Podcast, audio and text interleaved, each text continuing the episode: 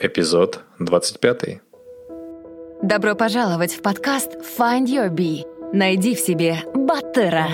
Ты запутался и устал от того, что тебе навязывает общество. Родные и друзья хотят, чтобы были оправданы их ожидания. Желая не упасть в глазах других, мы следуем чужим целям и получаем одобрение окружающих. Примеряя те или иные роли, мы перестаем чувствовать свой внутренний голос и истинные желания – День за днем мы предаем себя и наши мечты. Наш подкаст для тех, кто хочет обрести внутреннюю свободу и посмотреть на жизнь под другим углом. Мы беседуем с разными людьми, теми, кто не принял правила игры нашей действительности и нашел путь к истинному «я» и своему счастью. Мы говорим о самопознании и разных возможностях для развития. Ты не один. Пора проснуться и найти в себе Баттера.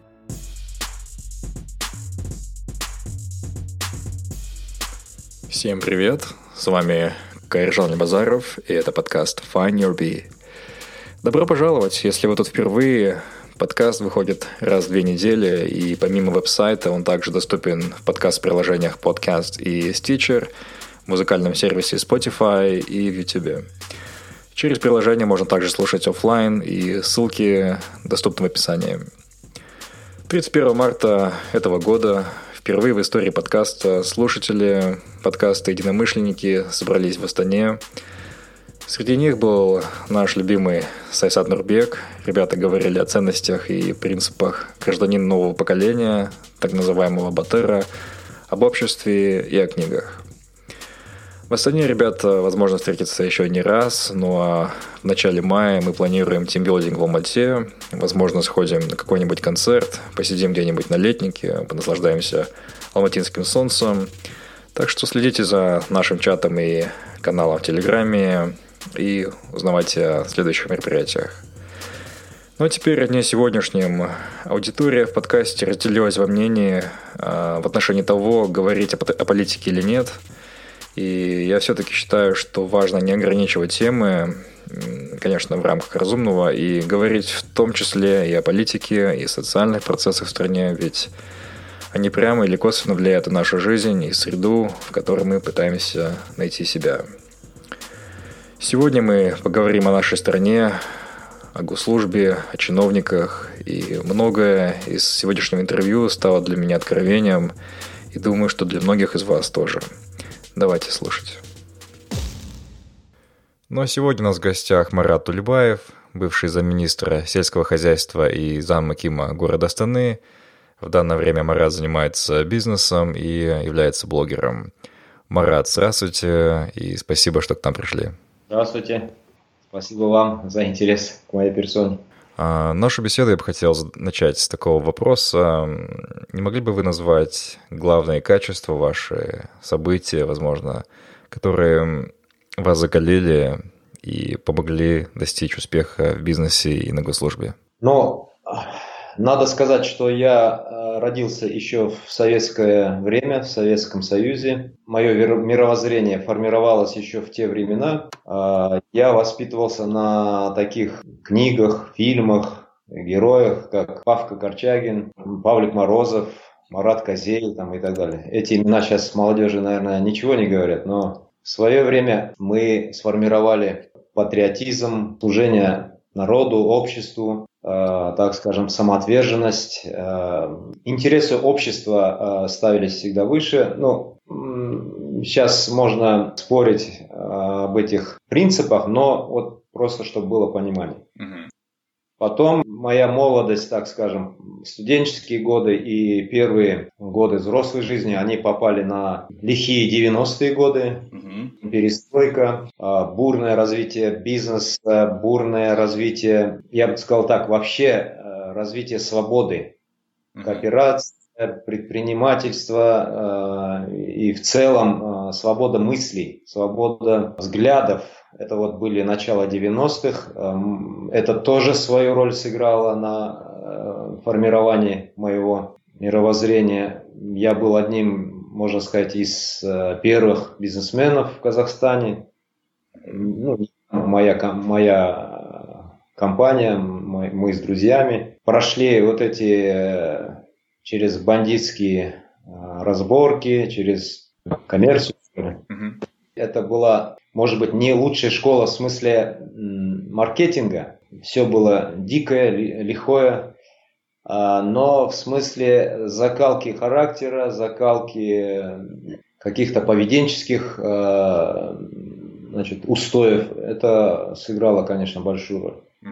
Потом, в начале 2000-х уже я впервые поступил на госслужбу, вернее, в 99-м. И там прошел совершенно другую школу, школу государственного управления. Там совершенно другие принципы, другие устои.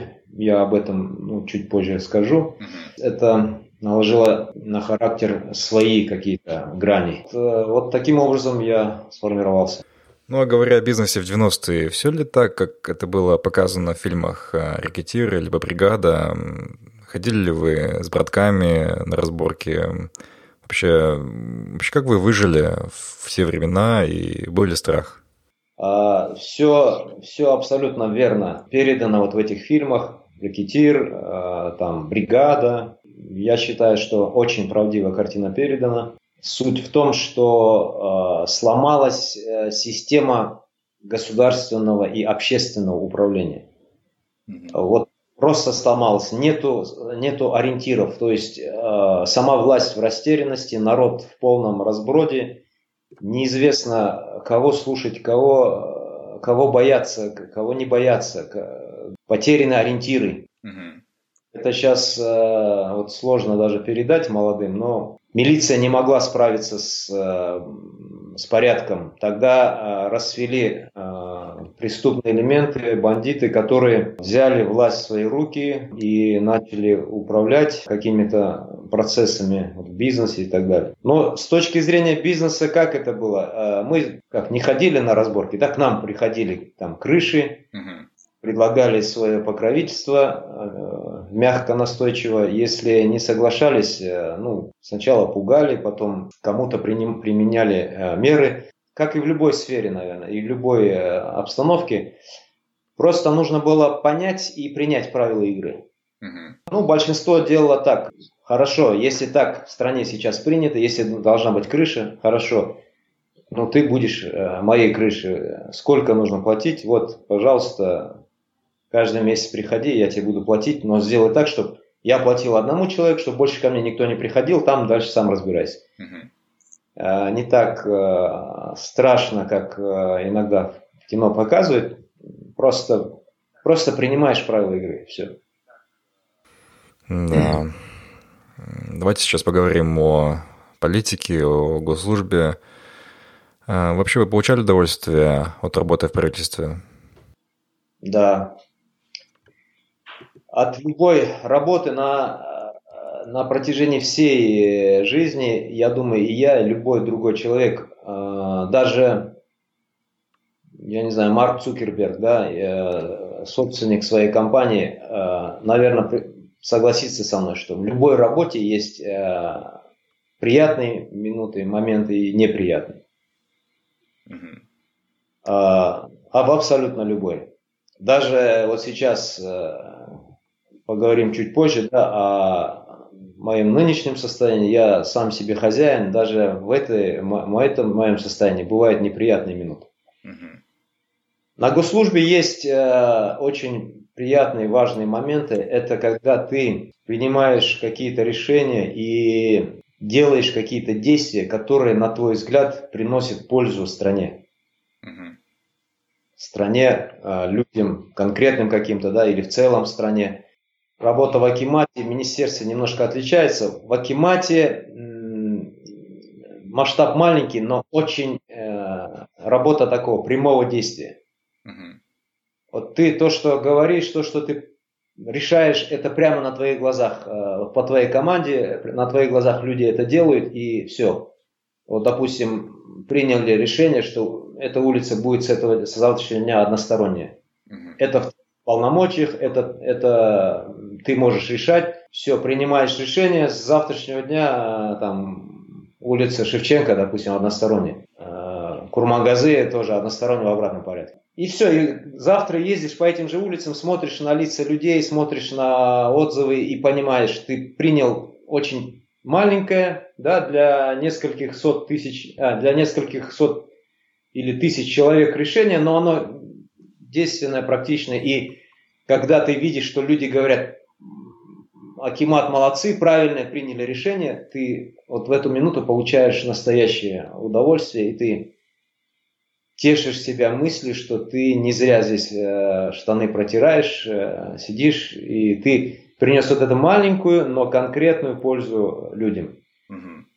В министерстве немножко по-другому, там большой, большой масштаб на всю страну, и ты не сразу увидишь результаты.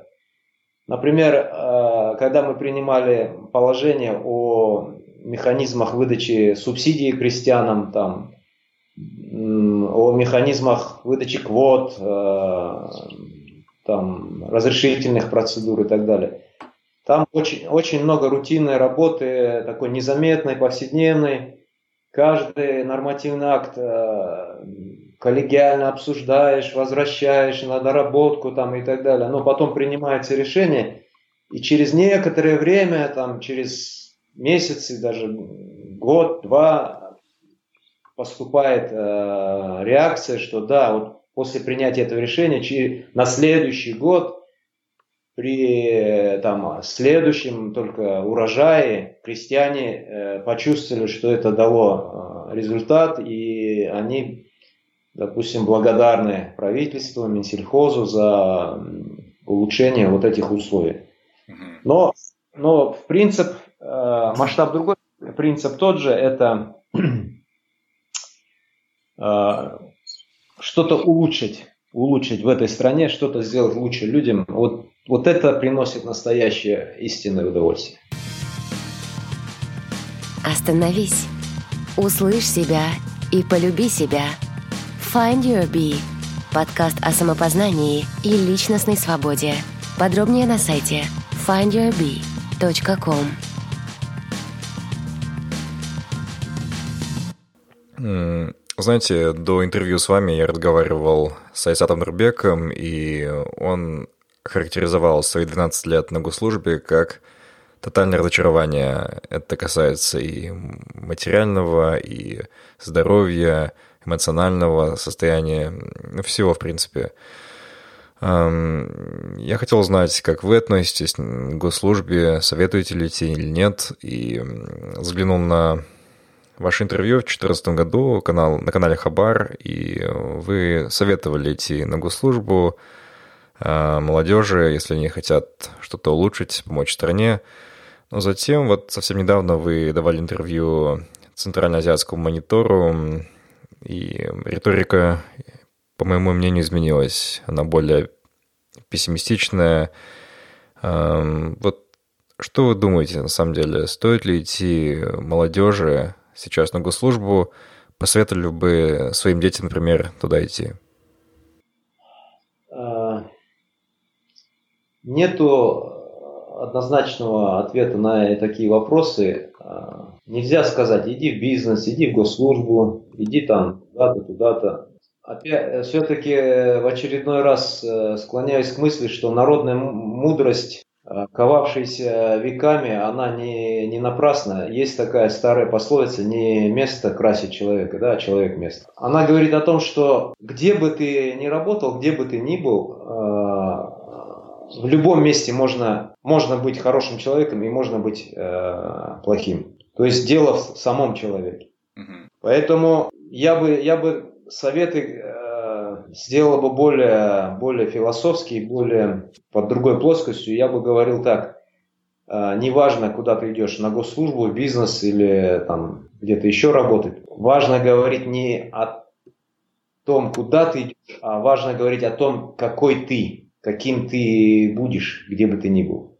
То есть о твоих э, личных качествах. Угу. Вот что важнее, вот о чем нужно говорить. Если говорим о госслужбе, то да, э, есть свои нюансы. Есть, э, вот я вначале сказал, сейчас теперь подробнее скажу, какие, какие качества на госслужбе важны. После тоже почти 15 лет госслужбы, какие я бы ну, выводы да, сделал из навыков госслужбы. Так. На госслужбе, как ни парадоксально, очень э, важна инициативность. а, я вот поставил бы ее на первое место. Именно инициативность э, делает карьеру. А, надо всегда превосходить ожидания начальника. Ну, раз уж мы э, живем в такой строго иерархичной, так скажем, автори авторитарной системе, да, то я говорю применительно к нам, э, я говорю, надо превосходить ожидания начальника. Если бы мы были э, там более демократической стране, я бы сказал, надо превосходить ожидания избирателей. Так вот, превосходить ожидания начальника, что это значит? Это значит, когда ты только поступил на госслужбу, ты еще маленький клерк, рядом с тобой много, а, много маленьких клерков, одинаковых, как ты. И каждому из них начальник дает задание тебе. Самый главный урок, который я извлек, и он, мне, он мне помог, на мой взгляд, сделать э, мою карьеру, это инициативность, когда начальник говорит, сделай вот это, я всегда ставил себя на место начальника и проигрывал наш завтрашний диалог. Угу. Пытался опередить, угадать его мысли, опередить ход его мысли, опередить его вопросы. И на эти вопросы уже с вечера готовил ответы. Угу. То есть вот дается поручение сделать вот это.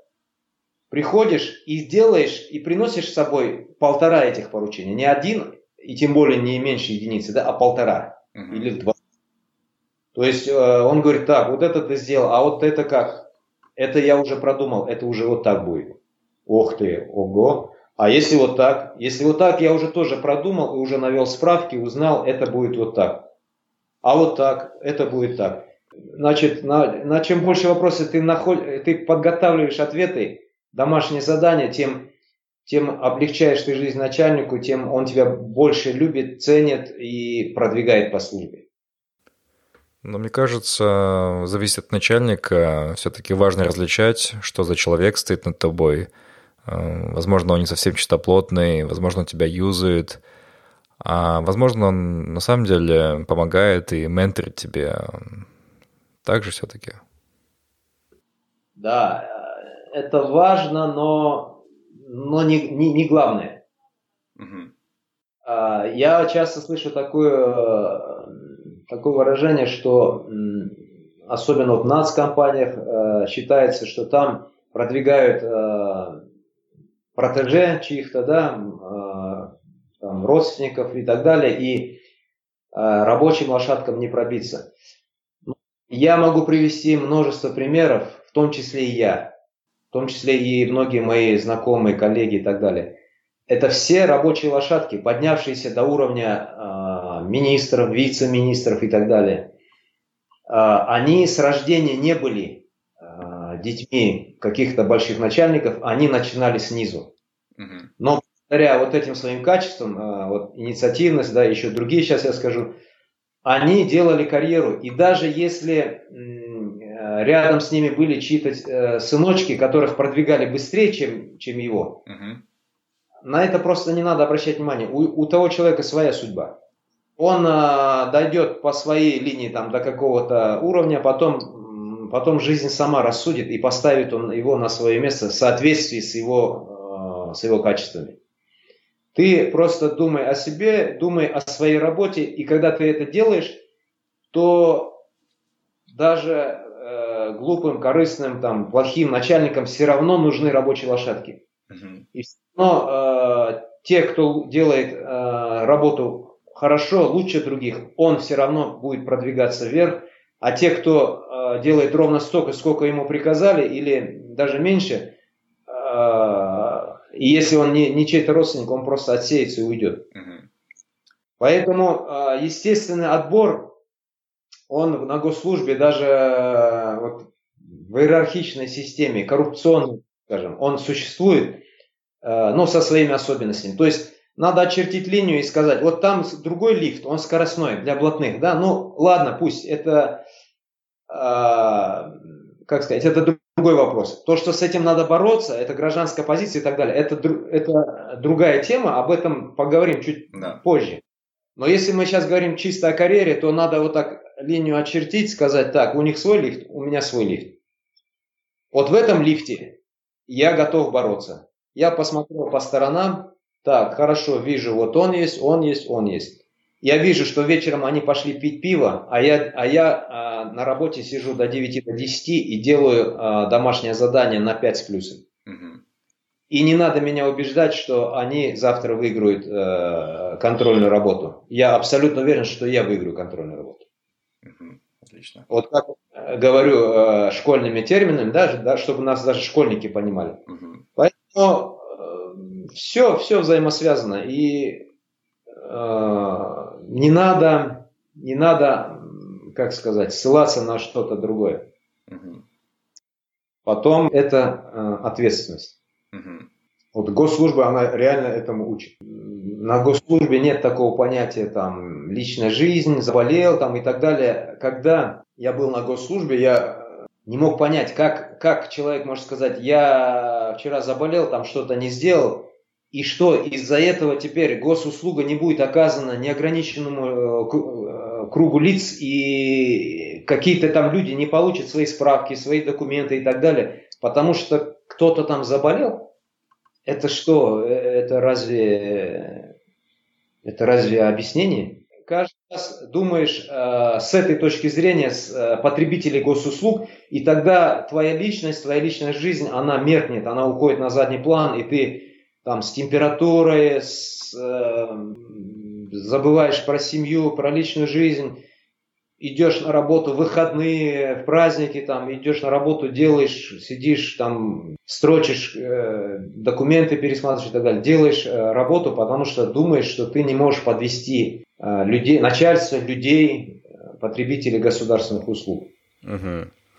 Ну, вы считаете правильным вот так вот пахать на износ, жертвовать здоровьем, личной жизнью, семьей?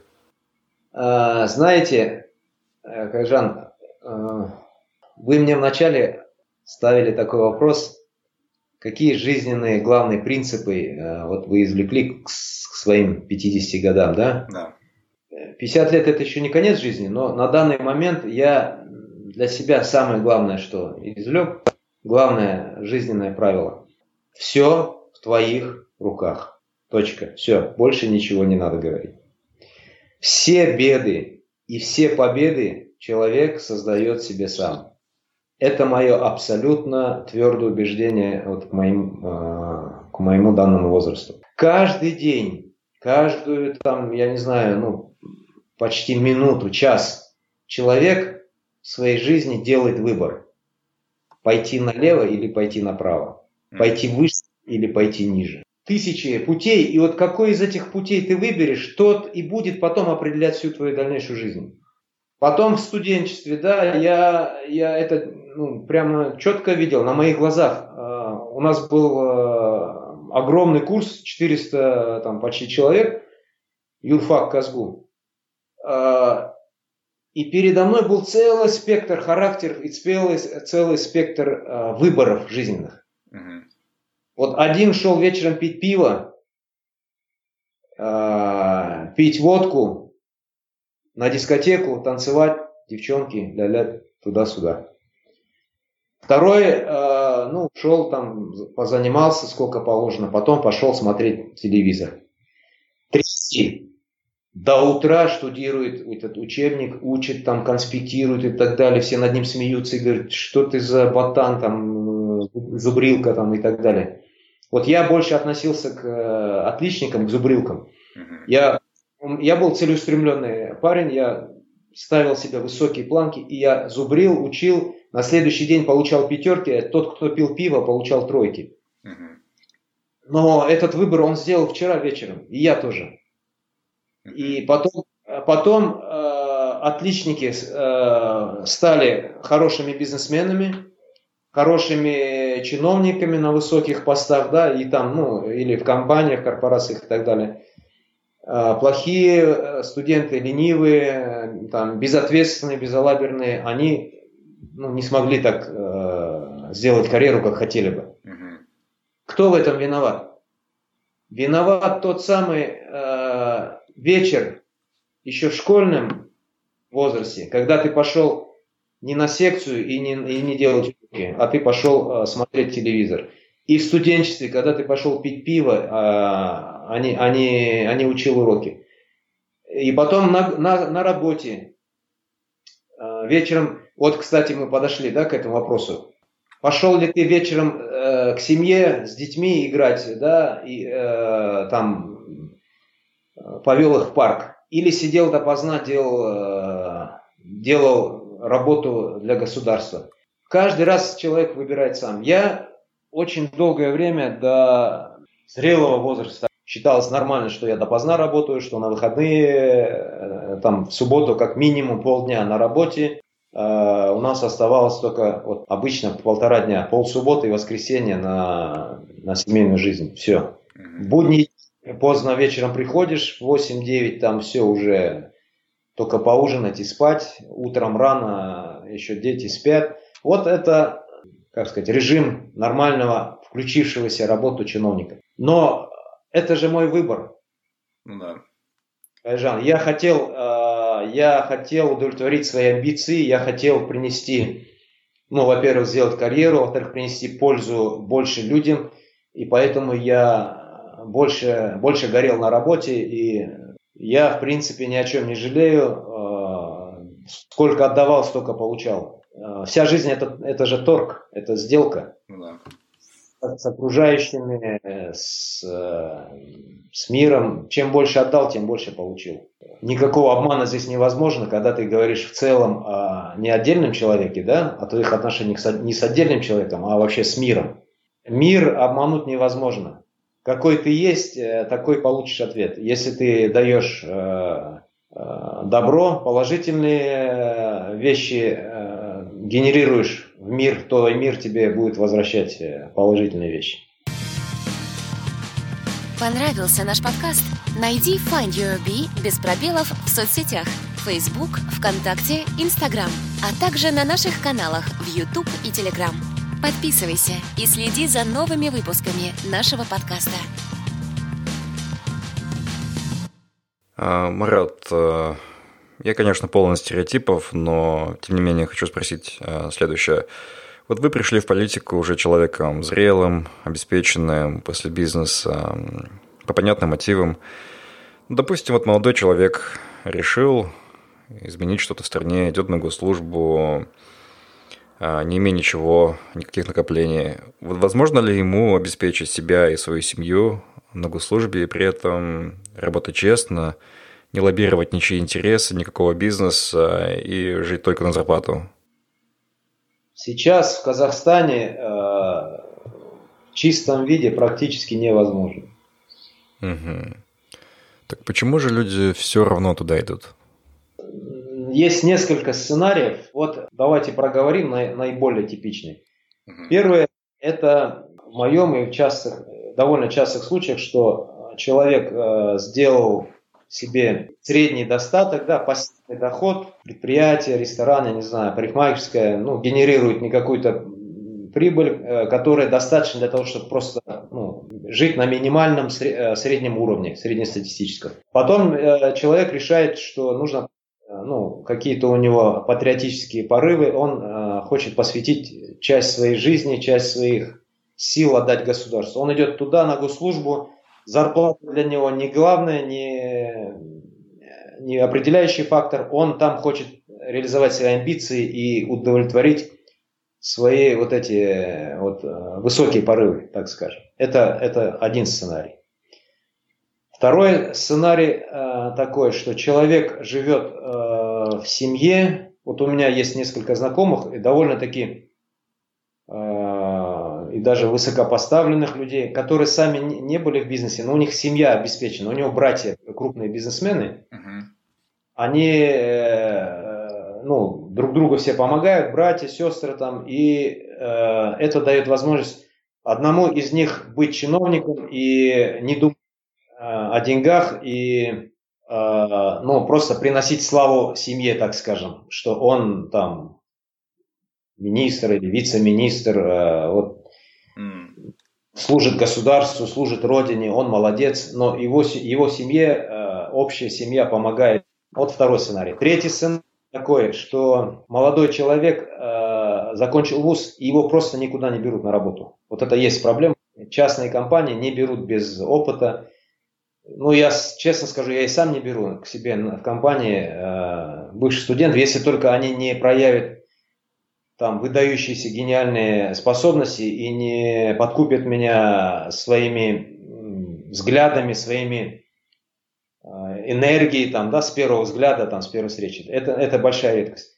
А средние, э, они не могут поступить на работу, и они мобилизуют, опять-таки, э, временно материальную помощь родителей, родственников, для того, чтобы получить первый стаж, а потом уже дальше уйти в э, более прибыльные должности частных компаний. То есть госслужба рассматривается как трамплин, как, э, как переходный отрезок для дальнейшей более успешной э, частной карьеры. Такой сценарий есть.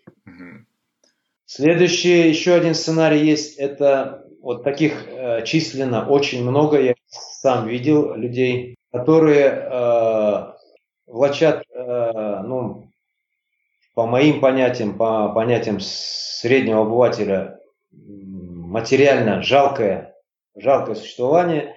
Это а, мелкие и средние клерки, планктон так называемый. Причем они иногда вот в таком состоянии доходят до зрелого возраста.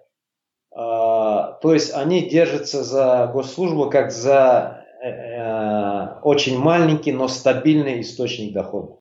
Это зарплата, да, есть, небольшая, хватает на жилье, еду, там ми- минимум. Еще муж там где-то работает, да. Вот типичная средняя семья клерков, которые не могут себе позволить э, ничего лишнего от зарплаты к зарплате.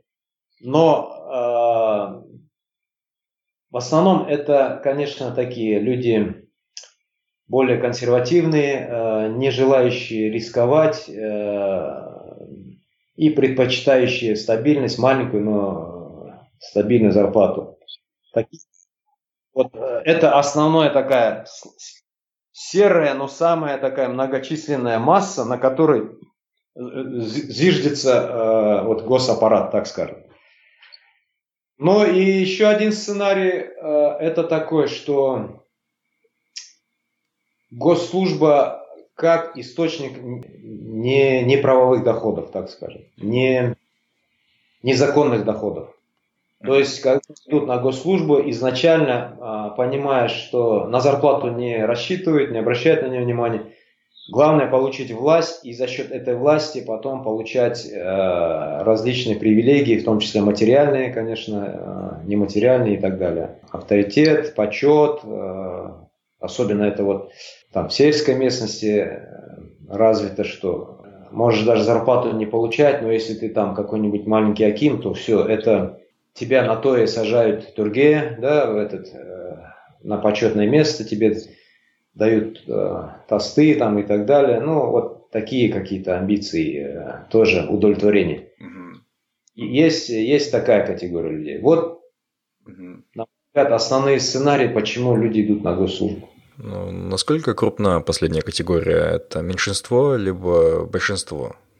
Нет, конечно, меньшинство. Э, люди э, критикуют чиновников и часто э, говорят, что основная масса такая. Но если быть объективным, трезвым, то, конечно, нет.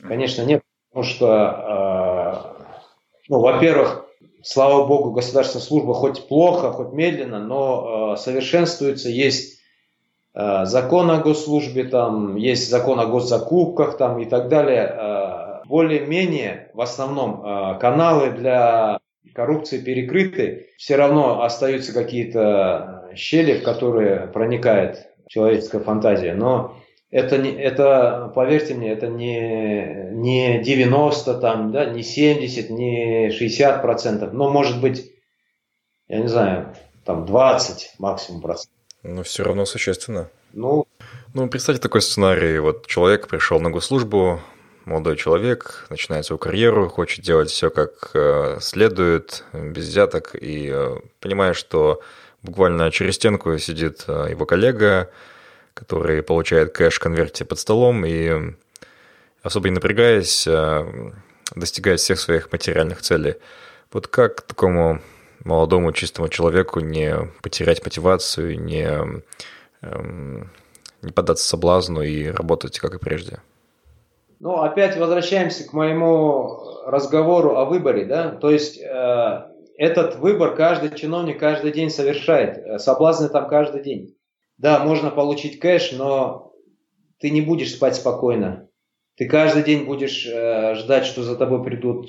Ты будешь э, пугаться каждого стука в дверь.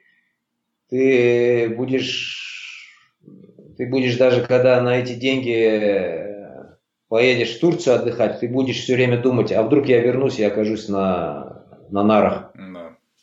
Это, это, этому пути есть своя цена. Если, если кто-то готов за нее это платить, если он идет на этот риск и на эти э, лишения, на эту цену, угу. то, то они идут.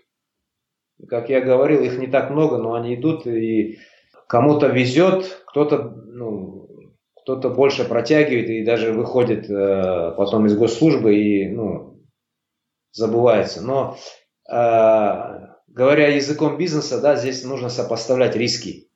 Uh-huh. Профит нужно сопоставлять с риском. Поэтому, если хочешь э, рискнуть, э, ну, пожалуйста, ну, сможешь ты спать спокойно. А если хочешь э, спать спокойно и быть уверен в своем будущем, тогда вот выбирай другой путь. Ну, он длиннее, он длиннее, он труднее там, и так далее. Угу. Знаете, мои родители всю жизнь поработали в системе здравоохранения, и сейчас они на пенсии. Я помню по школе, по университету, что в их окружении активно говорили о том, что места покупаются. Вот кто-то даже бравировал, что занесешь столько-то, и ты уже заведующий какой-нибудь областной больницы, а вот столько-то, и ты замминистра. Я, конечно, сам не проверял, но насколько такое имеет место быть в целом по госслужбе Казахстана? Я, кстати, буквально вчера слушал Ройзмана в интервью, и он говорил, что в бытность депутатом э, парламента такая позиция депутата стоила до 8 миллионов долларов в России. Насколько у нас такое да, имеет место быть, насколько это сопоставимо с российскими масштабами? Вообще, что вы думаете об этом? Я думаю, что это мое мнение, я не могу э, представить доказательства, но я думаю, что э, действительно а какие-то должности покупаются. Какие-то должности покупаются э, на различном уровне. Но то, что такие высокие должности, как э, вице-министр, да, министр, там, Аким, зам Акима, это абсолютная чушь, что их можно за деньги купить. Потому что там на том уровне э, ну, не, не деньги, не деньги там главный фактор. Там главный фактор это работоспособность, э, там, лояльность там, и так далее. Поэтому там нет. А вот на, ни, на более низком уровне, там, я слышал, что должность директора школы даже можно там, купить в каких-то городах. Э, должность там сам врача там и так далее. Это, это я думаю, не уверен, думаю, что это правда. Это как раз таки то, о чем я вот, э, сказал, что позже э, об этом поговорим. Это в целом э, недостаток иерархичной э, командной системы госуправления, на мой взгляд. Mm-hmm. Чем э, меньше выборных должностей в пирамиде власти, угу. тем она более э, подвержена коррупции. Это мое твердое убеждение. Да. Если, э, вот смотрите, у нас в стране как? У нас в стране только одна должность э, избирается народом, самая высшая президент страны. Угу. Все остальное от верхушки пирамиды до самого низа, она назначается сверху вниз. Угу. Вот. Я считаю, что у этой политической системы э, она не идеальна. Есть много недостатков. Главный из них это подверженность коррупции. Потому что власть в стране сосредоточена в одной, в одной, так скажем, вертикали. Нету параллельных вертикалей, нету оппозиции.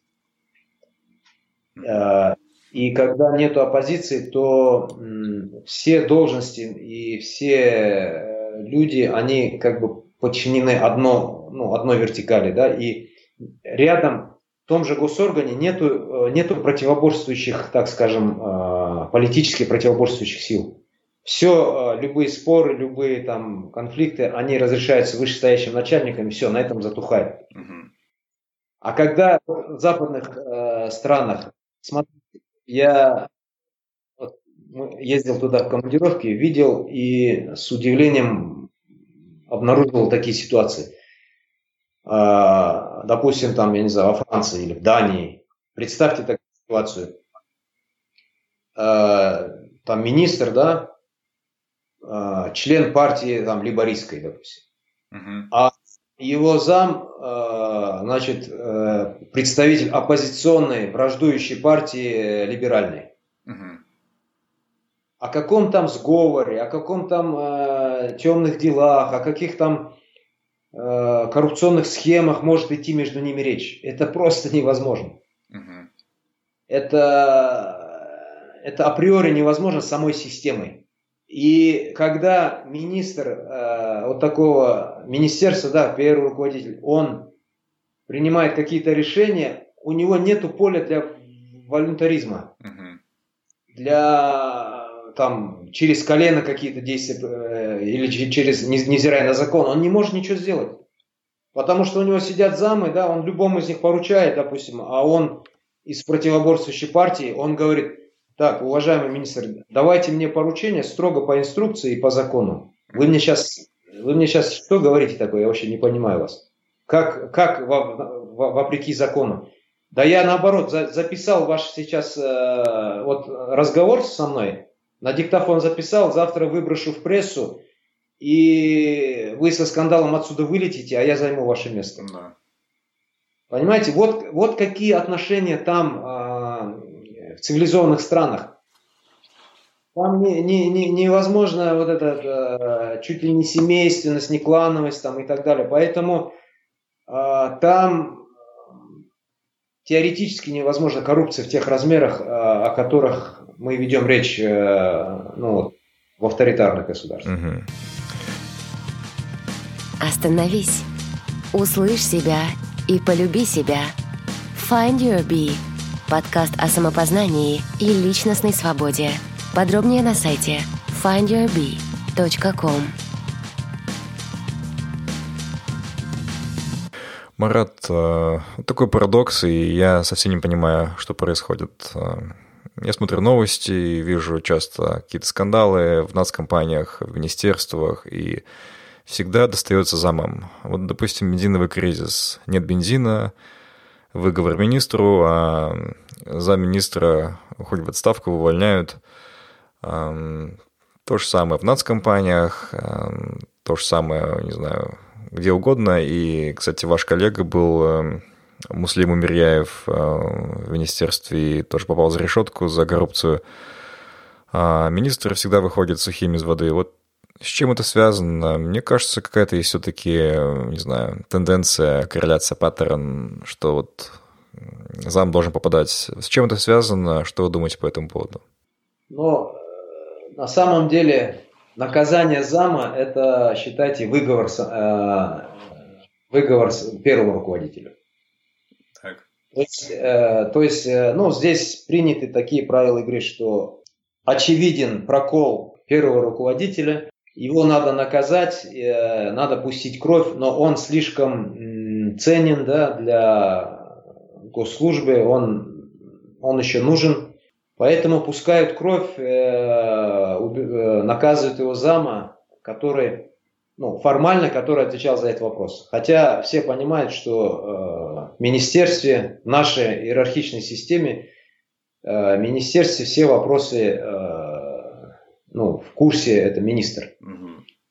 Поэтому это как бы, как бы стрельба рикошетом. Министр, конечно, получает э, таким образом свой, свою порцию негатива. Угу. И он понимает, что в следующий раз э, руководство уже э, не сможет его уже защитить перед общественным мнением и вынужден будет его самого снять, поэтому он, конечно, мобилизуется, там, подтягивает работу и так далее. Но э, жертвует замом. И зам э, прекрасно понимает, э, понимает, принимает эти правила игры, уходит обычно молча, ну, говорит, да, понял, э, я пал я подставил, так скажем, под пулю себя, э, чтобы спасти шефа. Ну, понятно, все, вопросов нет, я ухожу. Вау. Я даже не знал, что такие правила игры бывают. А, Мурат, ну расскажите, какие вот основные секреты, может быть, есть, э, чтобы сохраниться, не подставиться, будучи замом и нормально работать? Нет, э, вот в командной, в командной игре так, так, так задача не стоит. В командной игре ты, ты не думаешь, как, э, ну, во всяком случае, генерально, в общем, ты не думаешь, как себя спасти. Ты же думаешь о интересах команды, шефа. Ну, я все понимаю, но смотрите, шеф остался на своем месте, а зам идет либо за решетку, либо теряет место работы. Ну, как-то негуманно. А, ну если, если речь идет не просто об увольнении, а о тюрьме, то ну, я здесь не знаю, не берусь сейчас говорить, я не был в такой ситуации. Но когда вот обычные э, рабочие моменты, я, например, тоже помню, получил выговор от премьер-министра, э, публичный, причем там в прессе писали, я и два моих коллеги, вице-министры других министерств, получили выговоры. Э, ну, мы, мы все это прекрасно понимали с коллегами там на очередном совещании усмехнулись, пожали друг другу руки и говорим, ну, поздравляю, все понятно, хорошо, получили. Это, это было нужно по сценарию. Э, за какой-то большой там э, прокол э, я, я поплатился там выговором, ну, понятно, хорошо. Продолжаем, продолжаем работать. Интересно. А, Марат, вы наверняка ходили на большие совещания в Аккурде и а, чувствовали эту атмосферу перед большими совещаниями. Что там творится? О чем люди там думают? Какая атмосфера? Оптимизм ли? Возможно, конкуренция? Какие-то кулуарные интриги? Вообще люди в Аккорде, они понимают, да, что происходит в стране, вот. Либо, возможно, там какая-то витает эйфория от программ, от масштабности происходящего, от лозунгов. Эм, вот что вы почувствовали, находясь там? Ну, э, первая часть вопроса по взаимоотношениям. Угу. Я, меня когда молодые спрашивают, вот, э, я боюсь идти, допустим, в армию, как там, как там люди живут. Или часто слышу такие вопросы задают э, бывшим заключенным, да, как там в тюрьме выжить, как, что, что делать, подскажите. И я про армию, а вот другие люди про тюрьму э, всегда говорят одно и то же. Не надо ничего выдумывать, просто будь самим собой. Там э, нет ничего э, особенного, все как в жизни. Uh-huh. Все как в жизни. Есть хорошие люди, плохие, подлецы и благородные. Значит, такие же, как ты люди. Ты попадаешь просто в ограниченный круг, там, ну, в армии, в тюрьме, да, это отношения просто усиленные, а, гипертрофированные. Но как бы то ни было, если ты в жизни, в обычной жизни был порядочным человеком, вел себя нормально, у тебя были нормальные жизненные взгляды, то и в армии ты становишься э, нормальным, нормальным этим человеком, ты не, не, и в тюрьме там и так далее, не становишься опущенным там или как называется, не знаю, э, живешь как, как средний человек. А, также в любом другом коллективе, любой компании, в любом там в правительстве и так далее есть разные люди подбираются. Там есть хорошие, вот, э, например, я очень благодарен судьбе, что свела меня со многими людьми, с которыми я остался в хороших, э, теплых, дружеских отношениях. Э, они продолжают, допустим, госслужбу, но я ушел, это не мешает нам э, ну, если не дружить, то быть в хороших отношениях, при встрече тепло здороваться там и так далее. Угу. Ну, были и такие, с кем сейчас ну, не, не очень хочется здороваться там и так далее. Угу. Это вот взаимоотношения. Они, я хочу сказать, везде, как между всякими людьми, э, между разными людьми в любом коллективе. Что касается э, вот, информации, там, эйфории и так далее. Знаете, да, есть, есть, такая, есть такой эффект. Я его потом, когда ушел с госслужбы, э, испытал на себе. Так. Потом, э, потом э, как сказать, было одно время, что я э, там вот, довольно активно, допустим, читал оппозиционную э, прессу или оппози- ленты оппозиционных, так скажем, и ловил себя на мысли, что э, постепенно начинаешь, э, начинаешь, как сказать, оказываться в э, ореоле от какого-то определенного, э, определенного взгляда на окружающую э, действительность. Вот точно, таки, точно в такой капкан попадают и госчиновники, и какие-нибудь, э, так скажем, убежденные оппозиционеры. Так. Первые думают, что в жизни, э, по всей стране действительно все очень хорошо, что там программы есть, они выполняются и так далее. Ну, не, не, не 100%, скажем так, а более подвержены верить вот таким, таким фактам. Во-первых, верить, во-вторых, они больше видят именно таких фактов по долгу службы. Угу.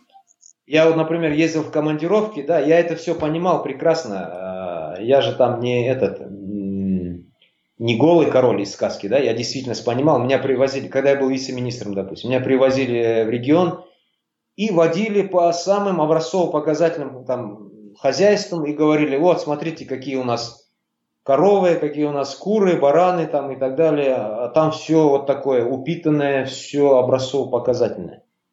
А, я это видел, понимал, но как здравомыслящий человек, я иногда оглядывался назад по сторонам и смотрел и видел, что там есть и тощие, и тощие коровы, правильно? Угу. Вот. А у разных людей по-разному, в какой-то большей, меньшей степени, но волей-неволей, если ты каждый день видишь только, а, только сытых коров, у тебя создается впечатление, что сытых коров в стране больше. Да, согласен. Вот. А тот, кто каждый день ходит среди ни, э, тощих коров, ему кажется, он, он даже он даже не этот забыл, как выглядит сытые коровы. Ему кажется, что все в стране в стране мрак. Вот есть э, вот эти крайности, и надо. Я всегда пытаюсь себя, э, как сказать, удерживать э, в рамках объективности и говорить, стоп, стоп, не все так черно, да, или стоп, стоп, не все так радужно. Подожди, есть другие точки зрения. И, ну, истина где-то где посередине. Угу. Вы проработали в правительстве совсем недолго. Почему вы там не остались? Почему не держались за власть, как делают это многие? А, мне перестало это быть интересным. Так. Перегорел человек. Угу. То есть я утратил а, интерес к госслужбе, а, потерял мотивацию. Как источник доходов э, госслужба меня не, не интересовала, потому что там ну, не заработаешь как в бизнесе. Как, как карьера я достиг довольно высоких позиций и уже даже будучи вице-министром, я уже четко понимал, как, что, где происходит там дальше, выше.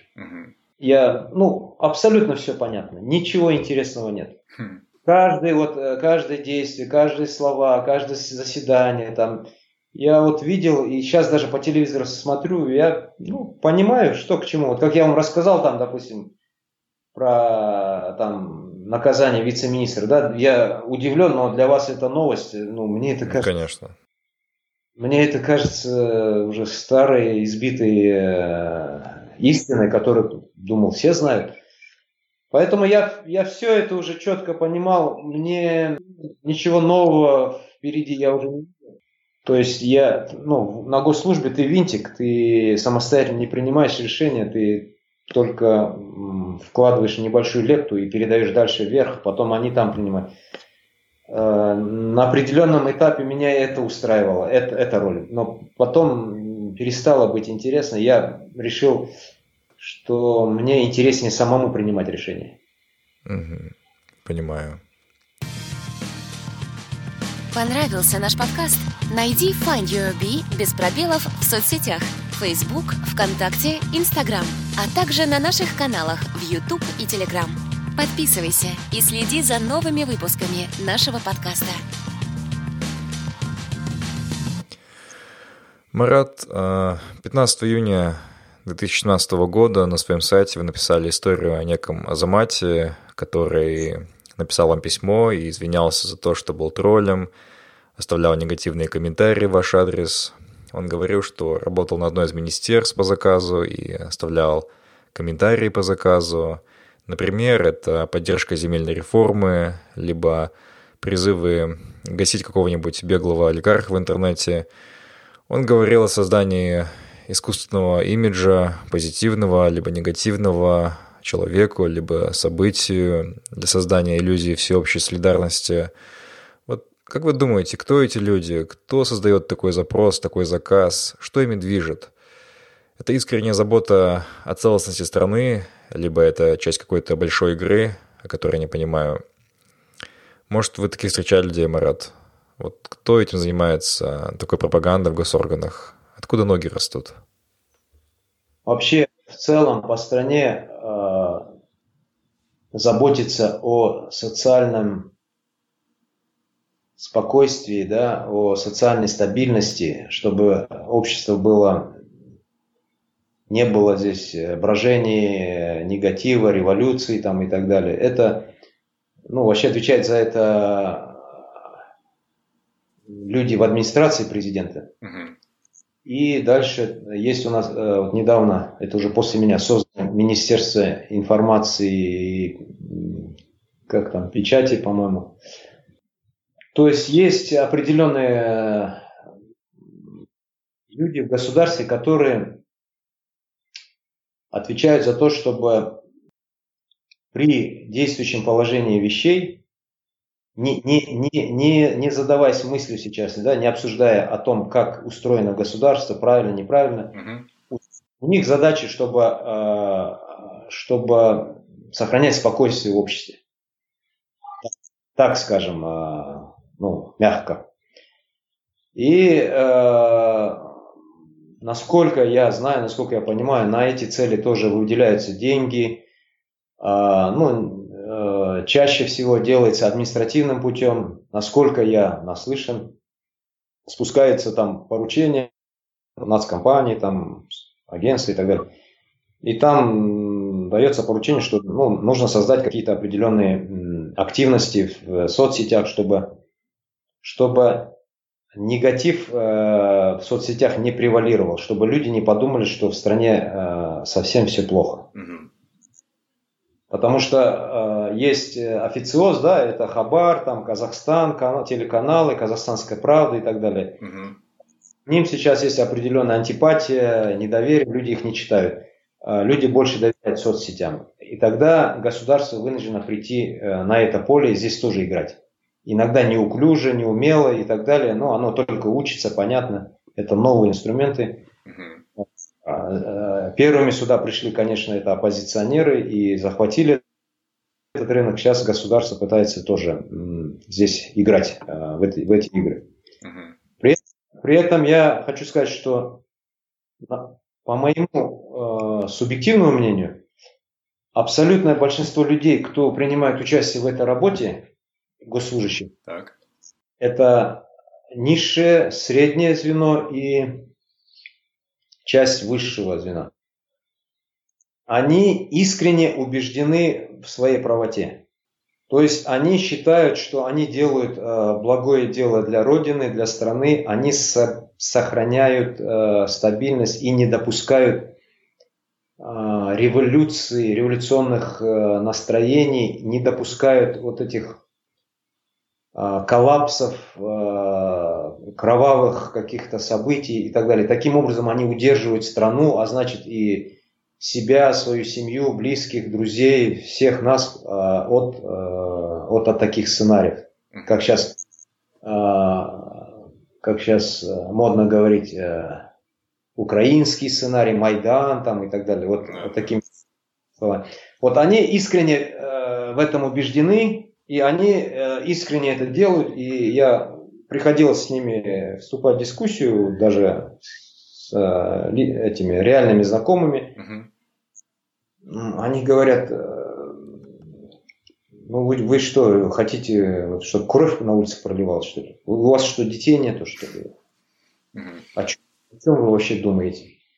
Но когда им говорят э, какие-то такие вот демократические вещи, что, ну, а как, а как иначе, как, как мы, крови не хотим, но мы хотим, чтобы что-то менялось, чтобы демократия была в стране. Как, как, что делать, как быть? Mm-hmm. Ну, на эти вопросы обычно нет ответа, но э, вот эта э, искренняя э, забота о спокойствии э, страны, общества, я, я уловил в этих, в этих словах, в этих настроениях.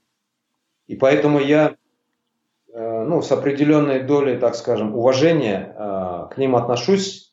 Э, было бы хуже, когда они бы понимали пагубность своих действий да, и лицемерили бы и говорили, допустим так, знаешь, мне и моей семье хорошо, пусть остальным будет плохо, и мы будем эту, эту систему удерживать, поддерживать. Угу. Это было бы лицемерием и подлостью, ну, это был бы другой разговор. А вот эти люди искренне, и, ну, наверное, это заслуживает определенного уважения. Но вы не думаете, что те же самые люди довольно искренне, читая ваши статьи на том же отеле, Центральноазиатском мониторе, которые, кстати, весьма нелояльные власти, могут просто из-за неопытности увидеть какой-то элемент экстремизма и раздуть его, особенно после последних событий. Вообще вы такой риск допускаете, да, что вам могут позвонить, а, предупредить, попросить удалить какой-то пост, быть потише? Ну да, конечно. Э, оценки у всех людей разные. Кто-то кто-то давно уже поставил на мне крест, не общается из э, бывших коллег, считает, что даже общение со мной может их э, скомпрометировать. Да вы что? Ну, у каждого свой выбор. Я, я например, считаю, что я, я не революционер, я не, не террорист, не экстремист. Я просто хочу, чтобы э, Казахстан был как э, цивилизованное, демократическое, как европейское государство. Вот для меня модель э, государства идеальная – это европейские страны, такие как Франция, даже Бельгия, там, Германия и так далее. Я считаю, что мы должны двигаться в этом направлении.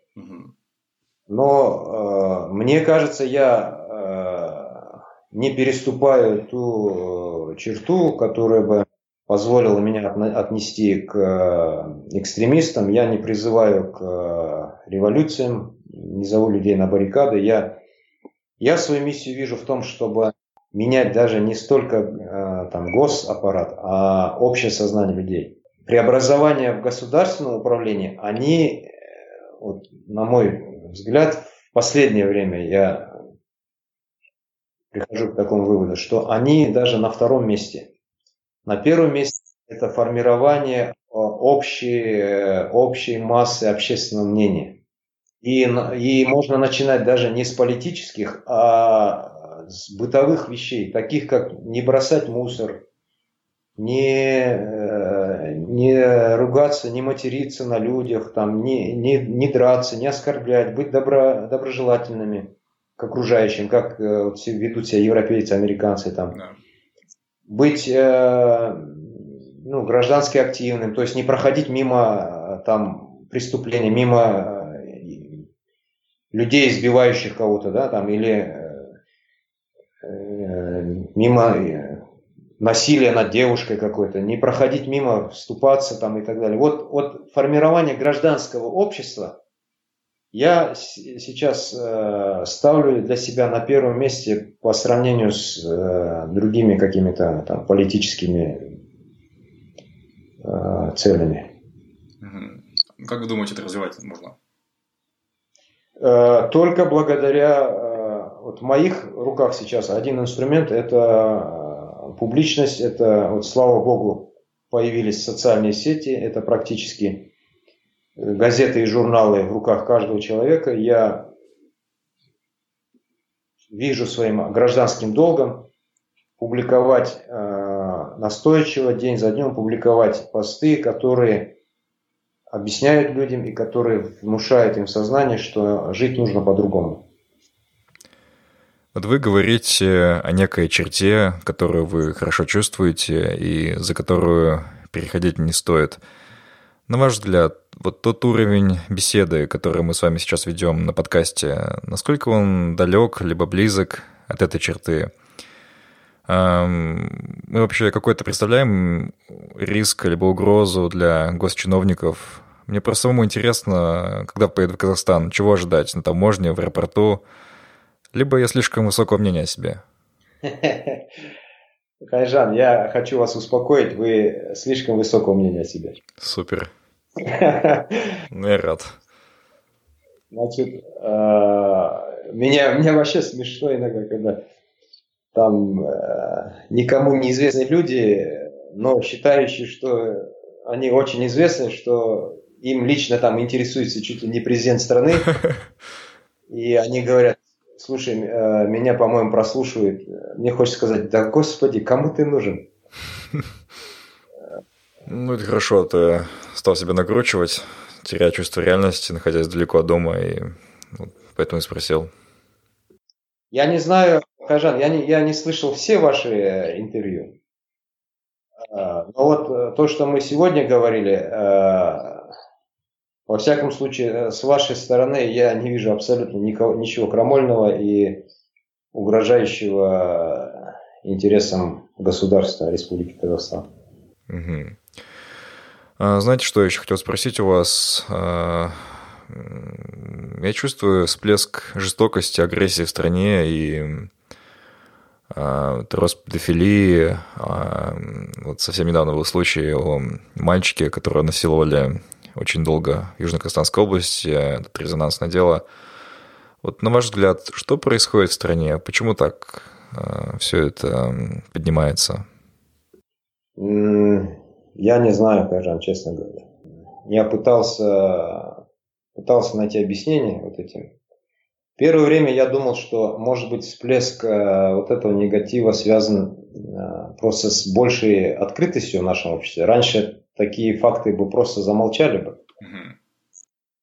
Может быть, потому что информация стала более доступной, и мы больше слышим о таких фактах. Но это можно, этим можно было бы объяснить э, ну, первые годы там, открытости, да, после 90-х годов там, и так далее.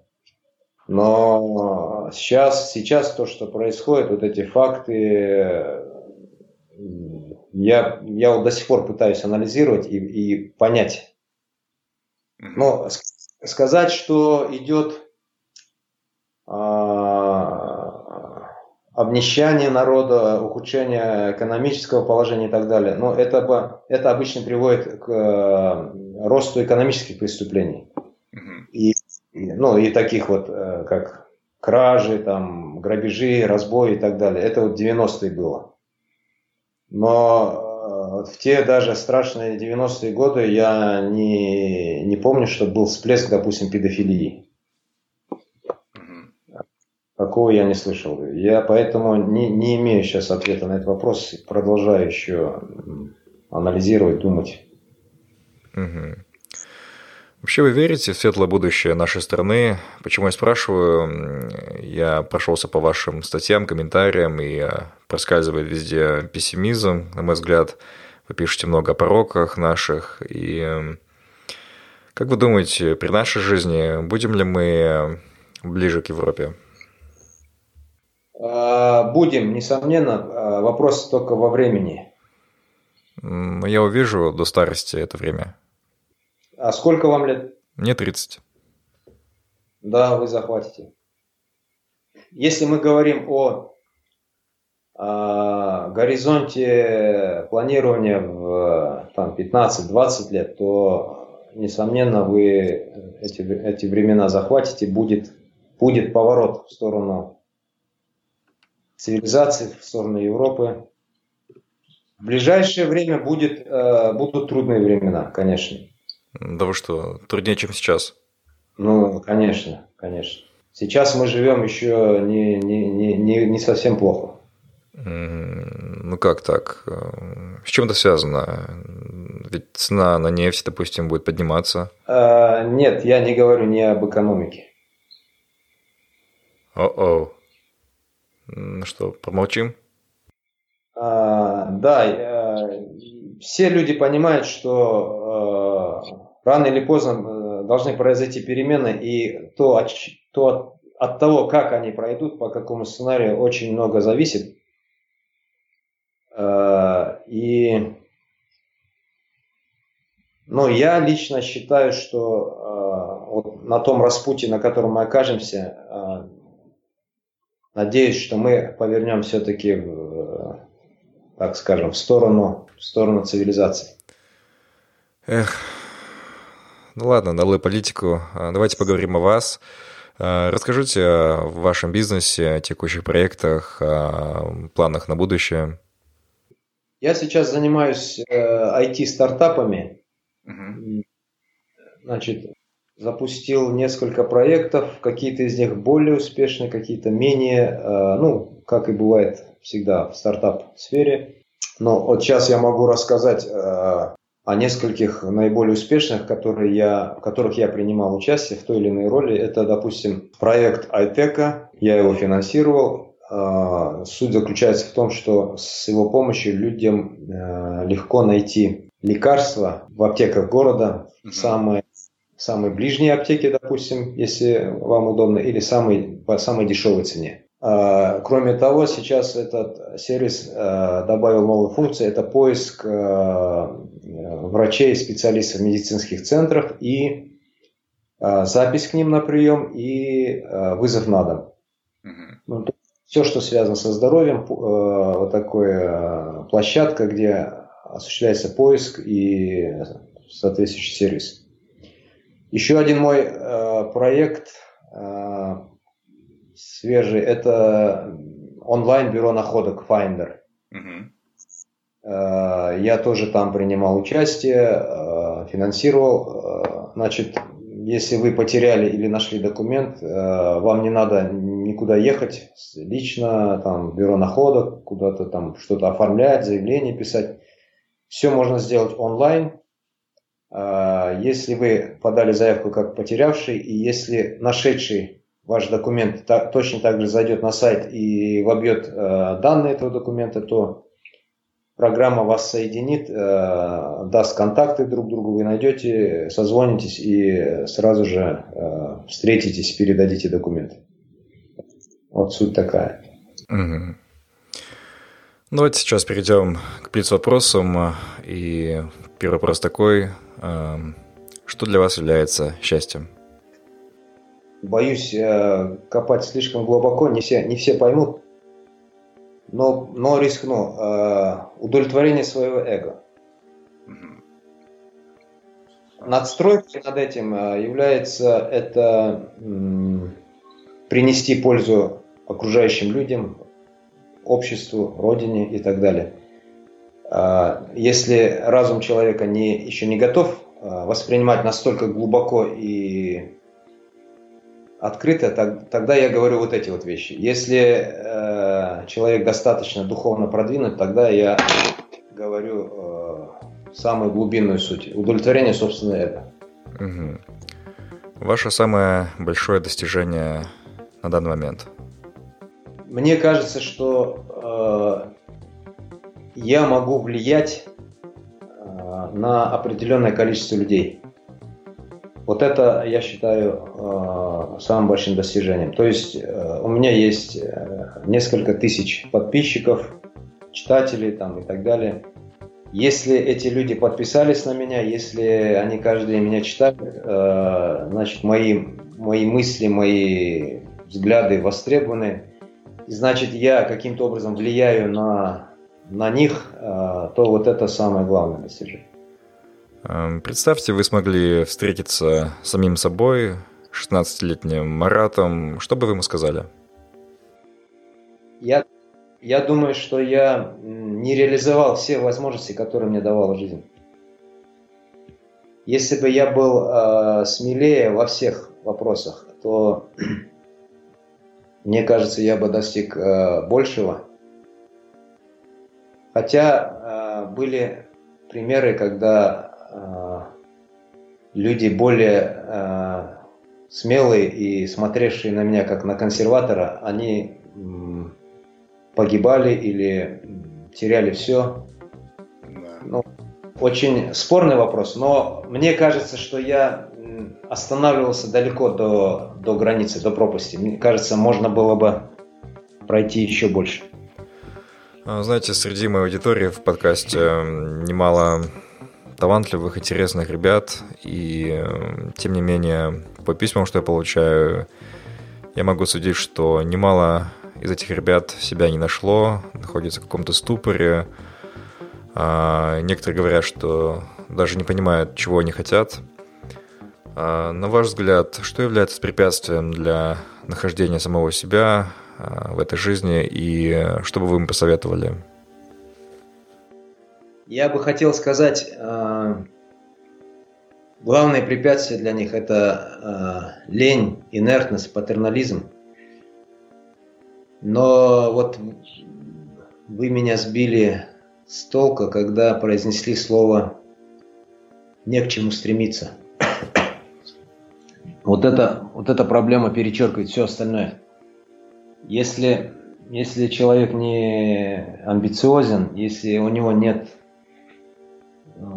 глобальных целей и если у него нет огня в глазах, то все мои другие советы, они теряют смысл. Я, я всю жизнь был активным и целеустремленным человеком, поэтому я не, не, не совсем понимаю вот ту категорию людей. Ну, это, наверное, было в ваше время всего добиваться, достигать. А сейчас, эм, наверное, больше рефлексии среди молодого поколения. Ну, обычно это признак э, сытости общества. Обычно так, но немножко непонятно, удивительно, что это в нашем. Ну да, довольно нишевая аудитория у меня в подкасте. А, Марат, последний такой вопрос. А, расскажите о книге, которая оказала на вас а, большое влияние, впечатление из тех, что вы недавно прочитали.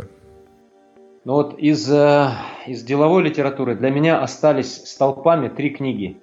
Уже многие годы они не, не, их никто не может э, с, э, сдвинуть с Олимпа моего, это Дейл Карнеги, да, как приобрести друзей. Uh-huh. Исхак Адизис, а, идеальный руководитель. И есть еще такой, такой публицист Глеб Архангельский, тайм-менеджмент. Вот эти книги очень, очень сильно мне помогли, э, как, как бизнесмену. А, а что касается художественной литературы, э, все-таки я прихожу, э, пришел к выводу к 50 годам, что сколько мне не говорили в юности, да, я, конечно, этому не верил. Но э, сейчас э, прихожу к банальному выводу, что нужно верить накопленному человеческому опыту с э, столетиями и доверяться ему. И вот сейчас я в данный момент читаю, э, допустим, «Война и мир». Читать «Войну и мир» в 50 лет – это абсолютно э, другое, что читать ее в 16 лет в 8 классе. Да. И недавно читал, перечитывал опять классику и банальщину, да, казалось бы, Достоевский, там тоже преступление наказание. Ну, абсолютно, абсолютно другое, другое вообще восприятие. Угу. Чеховские рассказы, э, вот эти маленькие. В общем, лучше, лучше читать классику, то, что уже признано, и э, обогащаешь себя гораздо больше в, в короткий промежуток времени, чем чем читать много руды. Марат, э, к сожалению, наше время подошло к концу. Спасибо вам большое за ваше время, за вашу открытость, за интересные истории, за инсайдерскую информацию о госслужбе. Спасибо, мне было интересно. Спасибо большое, Кайжан, за внимание к моей персоне. Я желаю успеха вашему проекту. Я думаю, что э, этот проект тоже вносит э, определенную лепту формирования того гражданского общества, о котором я говорил. Спасибо, Марат, и спасибо нашим слушателям. Оставайтесь с нами.